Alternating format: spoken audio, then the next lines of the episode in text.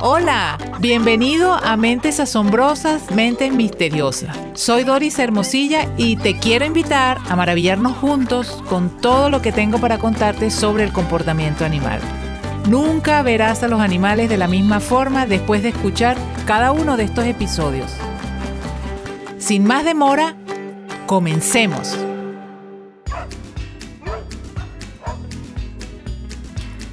Cuando a nuestra vida llega un perro, sea comprado, adoptado o regalado, lo recibimos con tanta ilusión y emoción. Tenemos muchas expectativas de horas de amor, diversión, ternura que nos esperan con este nuevo miembro de la familia, porque así lo sentimos muchos como parte de la familia. Este nuevo integrante tendrá como todos los demás de la familia su personalidad, su carácter, que viene hasta cierto punto determinado por algunas condiciones como la raza, o cuánto tiempo estuvo con sus hermanos de camada y su mamá, o si al mismo tiempo hubo o no relación con seres humanos. También influye cómo era su personalidad dentro de la camada, porque ya desde ese momento podemos intuir quién es más o menos dominante, quién va a tener una energía más alta que el otro. Así las cosas, si llega un cachorrito de 8 a 10 semanas a nuestro hogar, comienza allí su incorporación a la nueva familia, cosa que ocurrirá de manera saludable o no, dependiendo mayormente de los responsables del perro. Quiere esto decir que todas las variables de las que hablé antes influyen en su personalidad, pero muy determinante será también la forma en que se ha criado por su madre o padre adoptivo. Tan importante es que de no hacerse en forma saludable, podrían presentarse a la larga problemas de conducta que no querríamos tener y que desearíamos haber evitado. Hoy te hablaré específicamente de la agresividad en los perros, un comportamiento indeseable y que no es normal. Digamos que la agresividad puede surgir de un estado mental no equilibrado. Hay distintos grados de agresividad pero ni siquiera al perro que solo gruñe o amenaza con morder cuando una visita llega a la casa debería considerársele como un comportamiento normal. Una de las razones más comunes por las que los perros terminan siendo abandonados o sacrificados es el comportamiento agresivo. Cuando los dueños toman esas decisiones no es de un día para otro, es una situación que ha ido en escalada a la cual no se le puso atención desde el primer momento por considerarla normal. Una de las cosas que es importante tener presente es que los perros se vuelven agresivos, no nacen agresivos. Se vuelven así a través de la concurrencia de varios factores. Un perro que haya sido destetado prematuramente, por la razón que sea, y es criado con biberón, tiene un factor predisponente para desarrollar cierto grado de agresividad. El hecho de que no haya pasado la etapa de estar con su mamá y sus hermanos y experimentar cómo su madre, la líder, pone orden y cómo socializar con sus hermanitos puede afectarle en un futuro. Igualmente, si es un perrito que demoró en establecer contacto con humanos y solo estuvo con sus hermanos y madre por varios meses, caso que podría ser, por ejemplo, perros sin dueños, nacidos en lugares donde no hay humanos que los toquen o les presten atención. La agresión en los perros es tema de investigación y estos estudios ayudan cada vez más a entenderla. Aunque no lo creas, para controlar la agresión en un perro, aparte de la historia clínica y de la revisión física del animal, ya que la agresión podría ser provocada por un dolor, por ejemplo, también es muy importante obtener información acerca de los dueños, o si el perro tiene o tuvo un entrenador, también antecedentes de la forma de entrenamiento ya que hay entrenamientos agresivos donde puede producir perros agresivos. Pero nos enfocaremos sobre todo en los casos en que el perro demuestra agresividad en diferentes niveles y nunca ha recibido entrenamiento alguno. Ser agresivo no es normal, ni siquiera los lobos, que son ancestros de los perros, suelen ser agresivos hacia los de su misma especie. Como recordaremos que te conté en aquel episodio sobre la personalidad en los lobos, la agresividad no es lo normal entre ellos cuando se les ha estudiado en estado natural. Cosa muy distinta es la dominancia. Ah, sí, claro. O sea, Un animal puede tener una energía dominante, eso sí, pero eso no es lo mismo que ser agresivo. Cuando un perro entra en casa a formar parte de la familia, debe ser tratado en forma que sienta que es su dueño o el padre adoptivo quien tiene la sartén por el mango. Y a estos perros dominantes con mayor razón. Necesitan suficientes desafíos, tanto físicos como psicológicos, para que eventualmente no se conviertan en un problema. Los perros están programados instintivamente para aceptar que el animal más dominante dirija el grupo. Es así en las sociedades de lobos salvajes. Con que otro individuo demuestre ser más poderoso que ellos, bastará para que lo acepten sin rechistar. ¿Quiere decir que debes comportarte como un macho alfa? No, o no al menos en el sentido que seguramente estás pensando cuando menciono el término macho alfa. De hecho, si se quiere considerar a la familia como una especie de manada, está bien, según algunos expertos, pero eso no significa que el perro vea a su dueño como un perro alfa perro sabe perfectamente cuando ve a otro perro, cuando ve a su humano o cuando ve a otro humano. Se trata de criar al animal, si es que lo tienes desde pequeñito o si llega a casa más grande pero demuestra gran dominancia, de una forma que la energía que proyectes sobre él sea una energía segura, serena, firme, asertiva y paciente.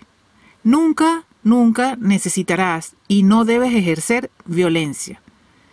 Si tu perro es un animal con energía dominante, tú has de establecer tu dominancia desde el primer momento.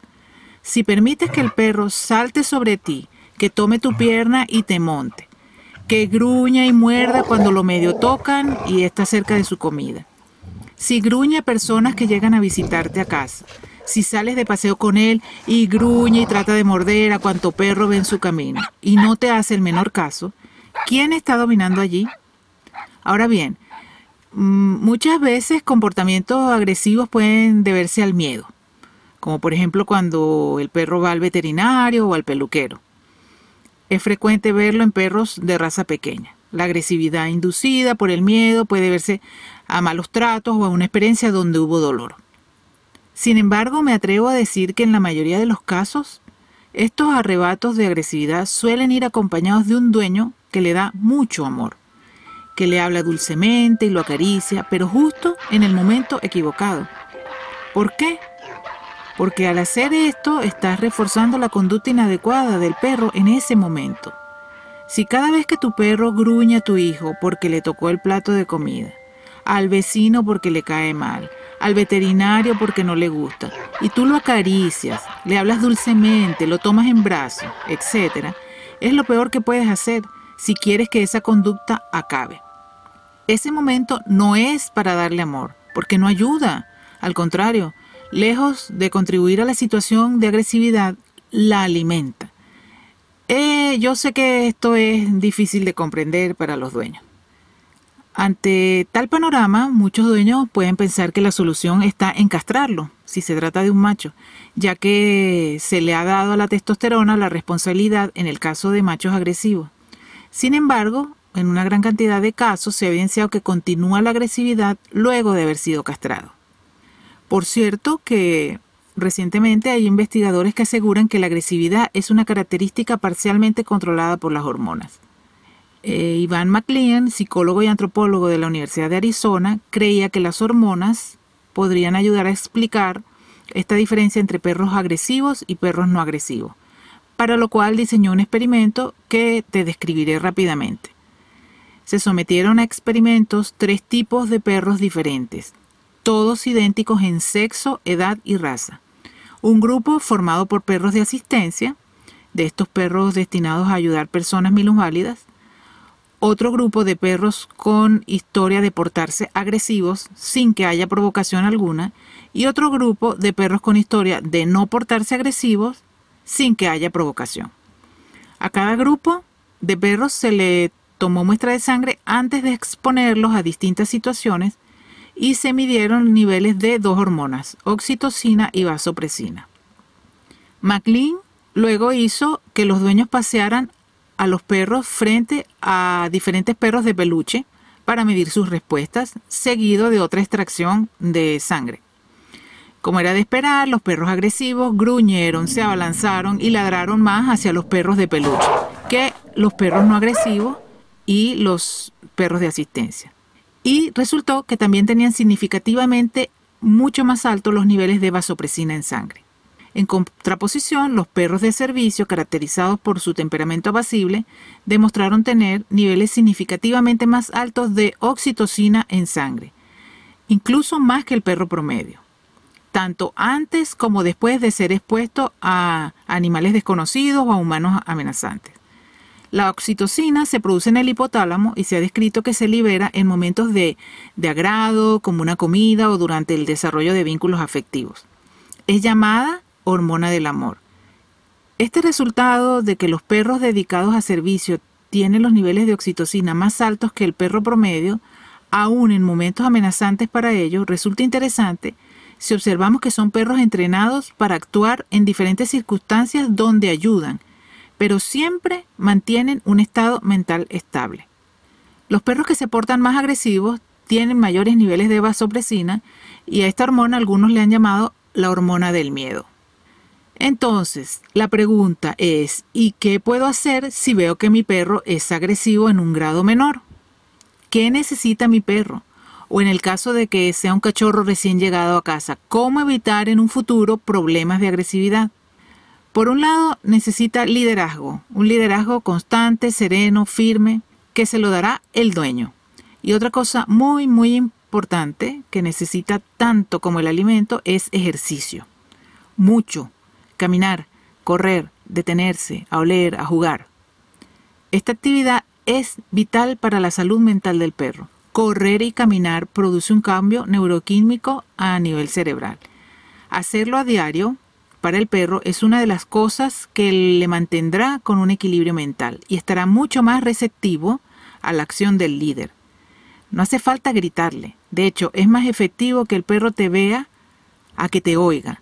Trata cada vez que quieras algo del perro, hacer contacto visual y allí dar la orden, que solo basta con una sola palabra. No hace falta gritarle, ni hablarle con largas oraciones a la hora de entrenarlo para que obedezca. Y ya te digo, estará mucho más receptivo si haces suficiente ejercicio. Y estando en un estado mental estable es el momento ideal para darle todo el amor que sale de tu corazón. De esa forma estarás reforzando la actitud sana que tenga en ese momento. Es poco probable que un animalito que se críe en un hogar donde tiene un líder a quien seguir, donde tiene suficiente y más ejercicio diario, buena alimentación y amor, tenga en un futuro problemas como agresividad, ansiedad por separación o alguna manía o fobia.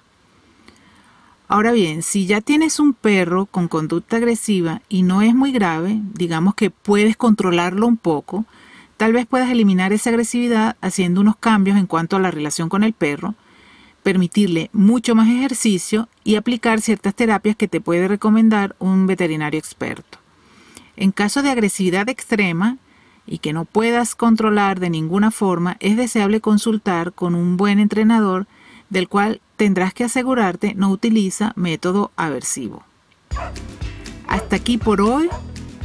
Si te gustó, te invito a suscribirte, seguirme en Instagram o en Facebook y acepta mi invitación a que nos maravillemos juntos con todo lo que tengo para contarte acerca del comportamiento animal.